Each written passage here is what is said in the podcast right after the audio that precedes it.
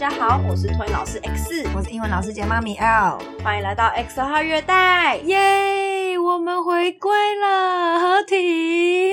对，首先要先跟听众说声抱歉，就是我们拖了这么久才更新，原本其实预期是过年后要回来，但是就是我觉得我的我的责任比较大啦，就是因为像我们在。上上集就是你的老师不是你的老师那一集中，我有提到说我们学校来了一个呃能力不是很好的同事，然后他现在还在，然后 对，我觉得我觉得他的存在给我很大的压力，嗯，就是身心灵都有点受创，身心俱疲啊。对，然后就是我觉得他让我的工作量倍增，所以我就有点变相的想要。摆烂，嗯，就我很多事情能不做不想做，然后我也没有动力去更新 podcast 或是去想要做什么，聊什么主题。对，因为我一想到工作上的事，我就会想到他，然后想到他，我就会就觉得烦，就会对，然后我就会一直抱怨他的事情，像。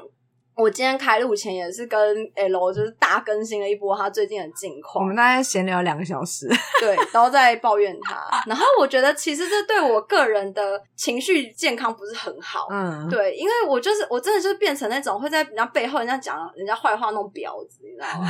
就我每天等他下班的时候，我都在跟主任或是跟其他同事大抱怨他刚刚又做了什么事，然后我教不会他，我真的觉得很烦。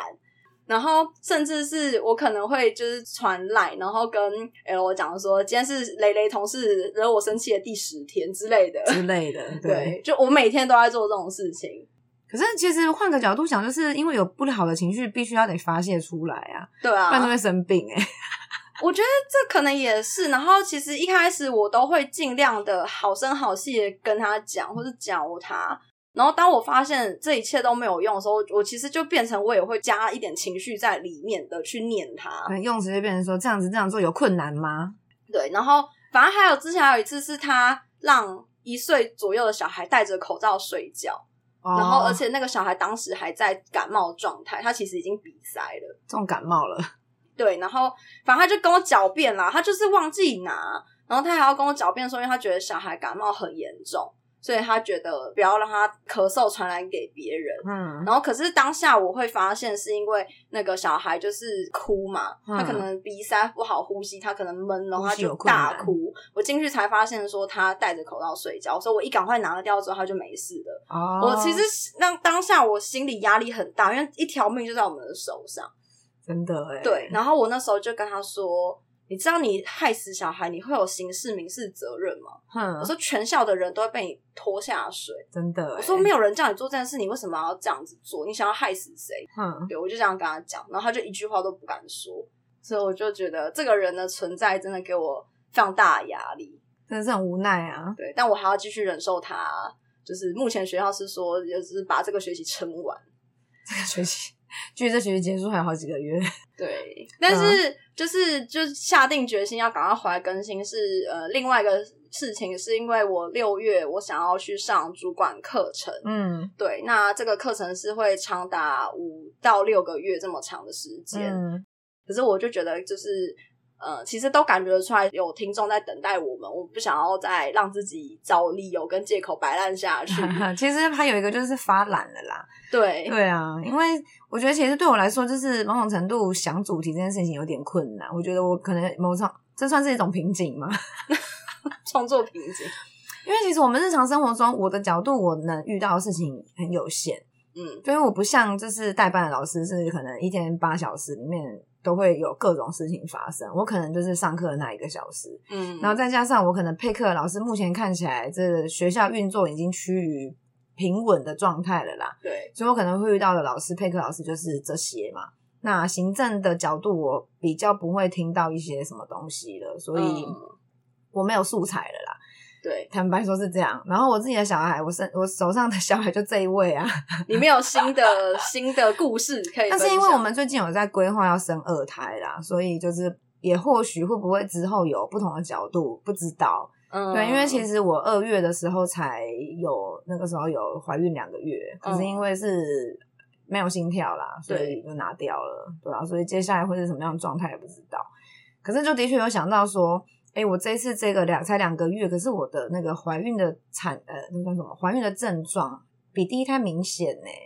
就是以前我第一胎的时候都没什么感觉，然后可能听别人说会有一些什么症状，我都还好。可是我这次两个月的时候反而有那种容易胀气，我觉得这件事很奇妙。我以前一直以为说会胀气，或是会觉得好像消化不良什么的，是因为肚子大了，对，可能肠胃去被压迫到，所以才有这种感觉。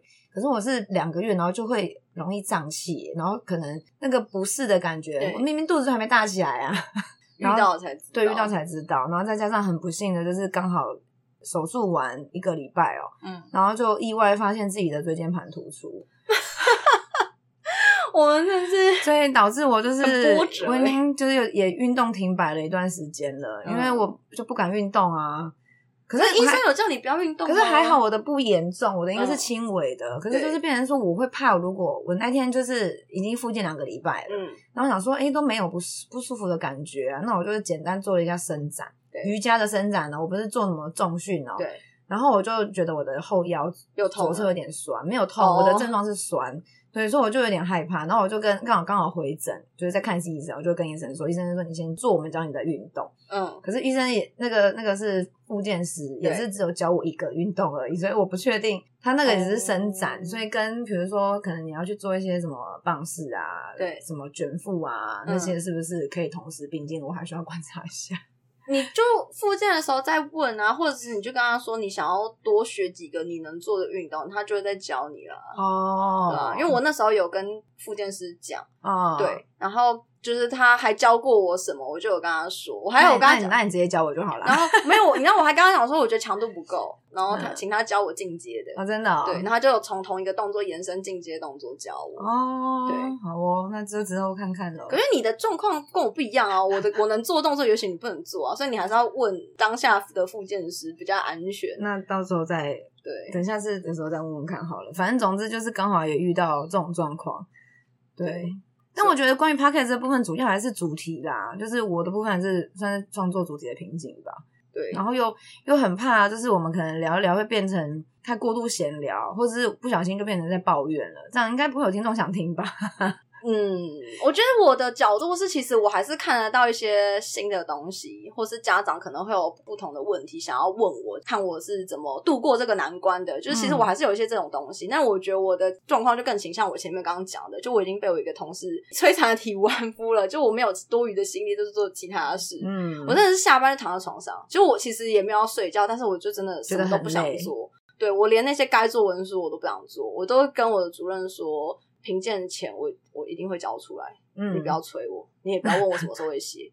我说该看到他们的时候，我就是会交出来。对，他自己应该也知道说这个人给我们的伤害有多大，因为他每天也在对他发火。对，我就觉得就是大家都身心俱疲啦，对啊，我们的主任也是因为这个人的存在，已经每天都加班一个小时以上，从十月加到现在。天哪，就是因为他。怕他不在会发生一些不可预期的事情，嗯、然后我 hold 不住之类的。哇，对，因为真的很多次是我可能出去接个小孩，然后我在门口接小孩的时候，听到里面在惨叫，啊，好累哦。对，对啊，所以我们接下来的状态呢，我自己会希望在我上主任课前，就是还是维持我们现在的双周更，但是如果上主任课后，我可能就会改成月更。怎么讲？希望是可以尽力维持有一点产产出 跟一些创作，因为我觉得就是能分享一些我们的经验总是好的，对。但是就不知道听众有没有什么比较感兴趣的话题，就是积极的告诉我们，不要害羞，因为我们非常缺这样子的回馈跟声音。对啊，对的。对，那我觉得呃前面是一些近况的小抱怨，然后延伸一点，我觉得比较。小的话题，但是我觉得比较难做成一集节目的东西，就是那个我前阵子发现我班上有个学生，他几乎每个月都在吐，对，然后就是生病吐，然后吃东西吐，然后他刚来学校的时候，因为他其实来学校的时候是大概一岁十个月，但是他从来没有吃过饭，他都是他一路喝奶喝到一岁十个月，所以他等于他踏进我们学校是他的第一个。新体验，人生第一次是要固体或是软烂的食物。对对对对对，所以那时候他太晚了吧？对，然后他那时候一吃东西就吐，而且是吃粥哦，白粥跟那种蔬菜粥就吐，这样。就我们就有问说，就是为什么会这么晚才开始接触副食品，然后就是发前面发生什么事，就想了解说这个小孩是不是其实成长的过程中有遇到什么困难之类的。然后妈妈就单纯是说，小孩哭着说他不要吃，他就舍不得。对，然后他说其实看医生的时候，医生也都有跟他说，妈妈你该吃副食品了，太晚了。他说，但是小孩一哭我就舍不得了，这样。Uh huh. 然后我们就会有一种，但是那个小孩是家里唯一的小孩吗？不是，已经是第二个了。那我们就跟他说。就是因为其实已经就是这个年纪应该要会吃干饭这些了，嗯、我们会努力往这个方向前进。那妈妈也都说没关系，就是老师你们以学校的步调去做，那我们尽量配合。反正就是这个小孩就是狂吐、狂吐、狂吐，然后直到有一天，我就很认真的观察这个小孩，我想要从他的行为模式中找到一个规律。我就发现说，只要是给他豆浆的时候，他都不太爱喝，嗯，然后牛奶就喝很快。然后，因为他以前吃东西就是会吐得一塌糊涂嘛，然后我那时候就有发现说他吃肉有障碍，任何肉都不行，除非是那种绞肉，嗯、像那种什么鸡胸肉啊、鸡柳啊，然后猪肉片啊，然后鱼肉，通通都不行，就是会吞不下去。嗯、你要他吞，即使大概是那种。大珍珠大小，它就是会掠出来，嗯，它不会说一塌糊涂喷血，但是就是它就是会把那口东西吐出来，它就是吞不下去，嗯，所以我后来就想说，好，那可能肉对我来说太干，那我就先非常的少量，先剪得非常碎，然后拌在饭里面。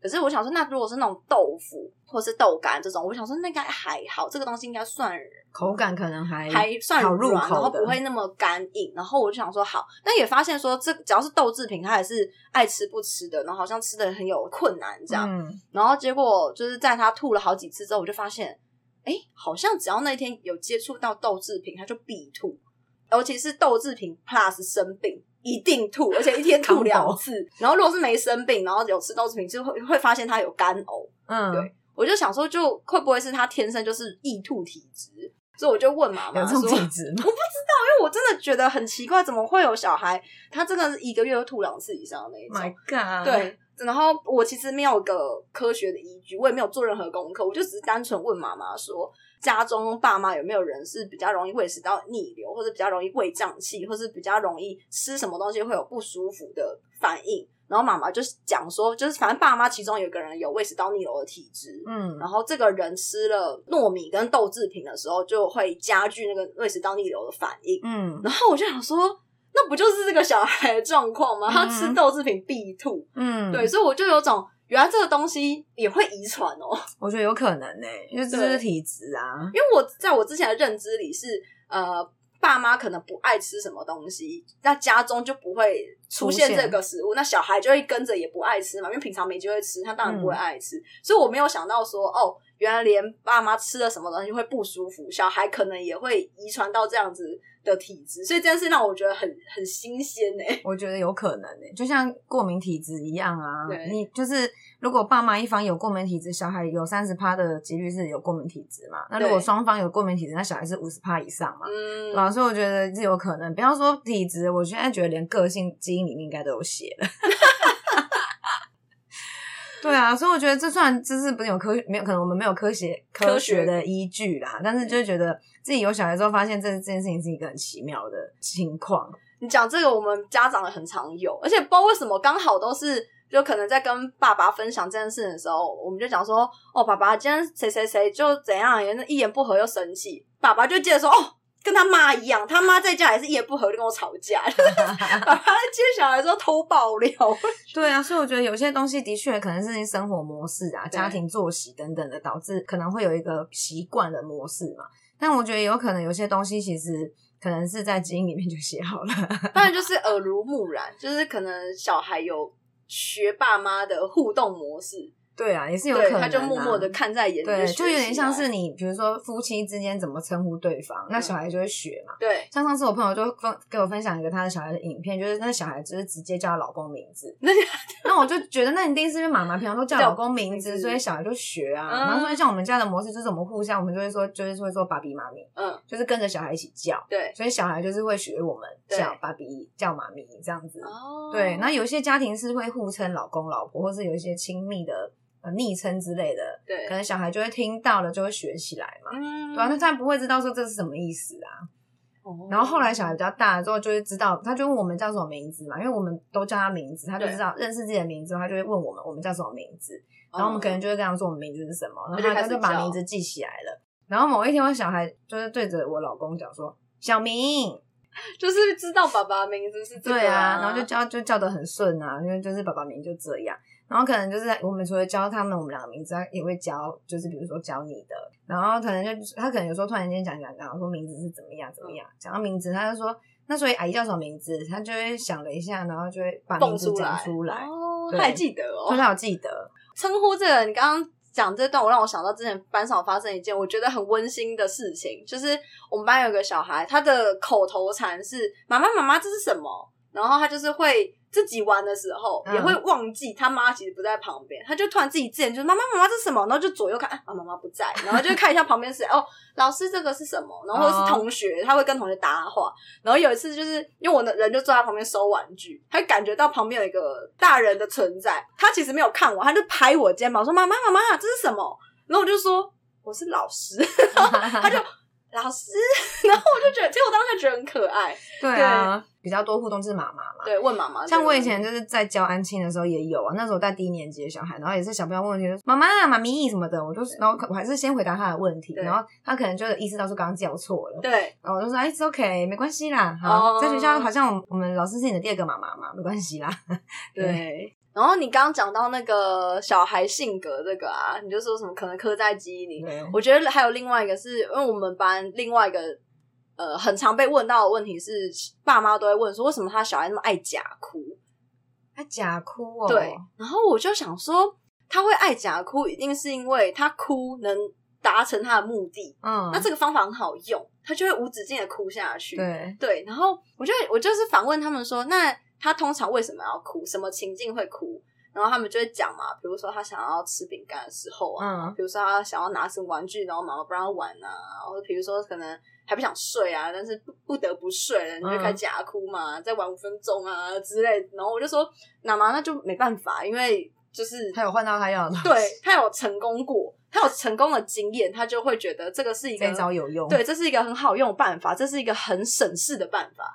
因为假哭对他们说不难呢、啊，嗯，对啊，我又不用真的 就是哭的自己累要死，然后上气不接下气，也就不用啊。他们假哭都演的跟真的一样，而且还会想办法挤眼泪出来。很多小孩真的是，你会笑他说你就没有眼泪啊，然后他就会挤眼泪出来给你，是不是？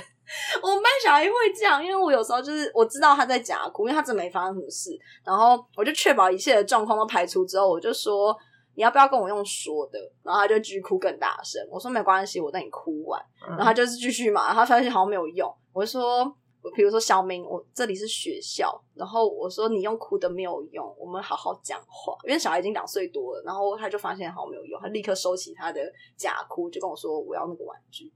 我说你这样就好了，我就这样说就可以了嘛，哭什么呢？对，然后就从此之后，那小孩再没有在学校假哭过，因为他知道就是我就不吃这一套啊。可是那个小孩就在家一直假哭，一直假哭。我就跟妈妈说：“妈妈，我是在学校用这样子说服他，嗯，就这个方式没有用。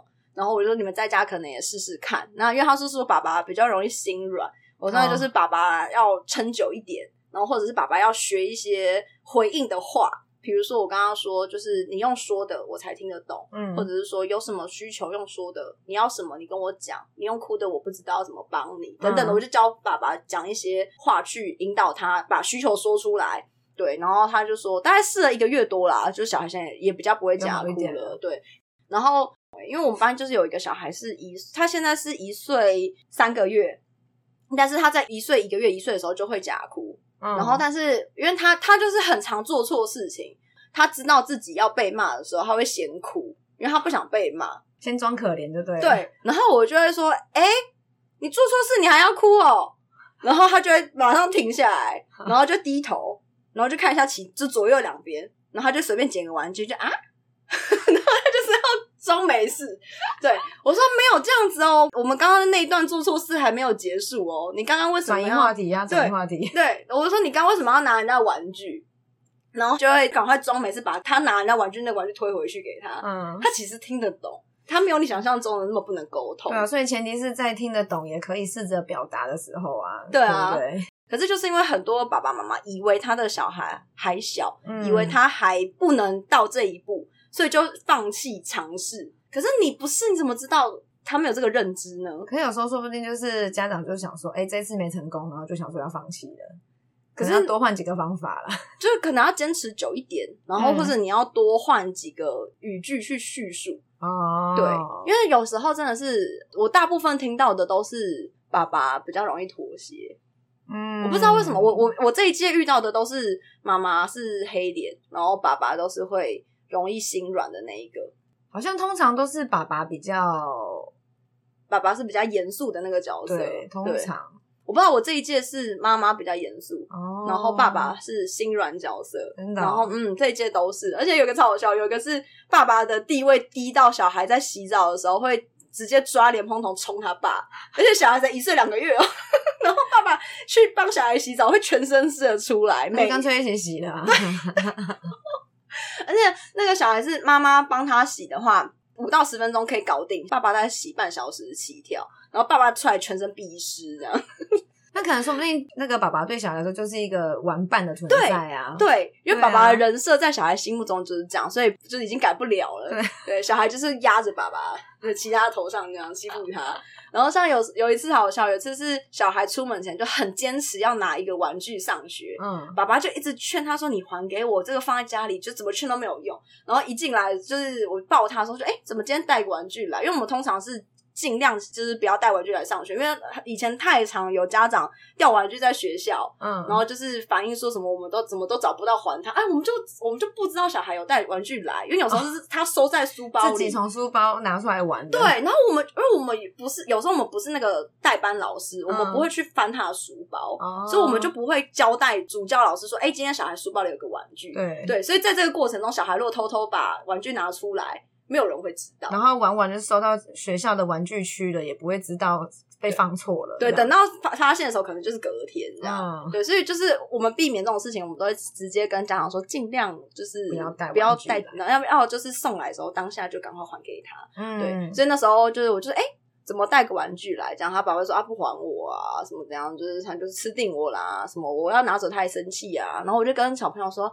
妹妹，我们玩具还爸爸好不好？学校很多玩具嘞。然后爸爸还哎呀不会还我啦，就下一秒就还给，就还给他。所以果然就是小孩年纪小小就知道了，家里跟学校是两件事。对，非常的知道。然后我觉得就是再回到假哭这个点，我觉得就爸爸妈妈如果对于小孩假哭，或是小孩用哭来达成需求，你们觉得这件事情是一个困扰的话，就是你们就要踩住那个底线，跟你们要下定那个决心，就是不要让他得 逞。对，因为一旦得逞了，就只会有无数次。他只是想说，我要哭五分钟、十分钟，还是十五分钟的差别 而已。因为他今天只会觉得说，啊，今天是我哭的不够久，我哭久一点啊，终究可以拿到我要的。对，因为当初会成功，就是因为有人受不了小孩哭。哦，也是啦，对，对啦，那是不是哭的久一点，那个受不了的人就会再受不了了？比谁耐力够就对。对，因为我觉得这个就套用到大人的行为模式。假设今天你上班，然后你遇到一个难关，可是你找到了一个方法可以解决这个难关，而且这个解决方法可以套用在百分之九十的情况下，嗯，那你是不是就一直用这个方法？对啊，这方法好用嘛？嗯，它可以解决你工作上任何难题嘛？对，那是不是小孩也是？我哭就可以得到我要的玩具，我要的饼干，我就可以晚点睡，我就可以不洗澡，我可以做我想做的事，我想我可以偷喝妈妈的饮料，我可以偷玩爸爸的手机，嗯，是不是？对，我哭就可以做到这件事情，那我干嘛学其他的方法嘞？哭就好了，哭就好了。对啊，对，所以我觉得怎么讲，千古不变的难题，就爸妈每个人都会遇到，说小孩怎么都用哭达成需求，对，对，那就是因为你们才不够硬，可能曾经妈妈哭着要成功了，对。小孩都很聪明，嗯，无数个第二次。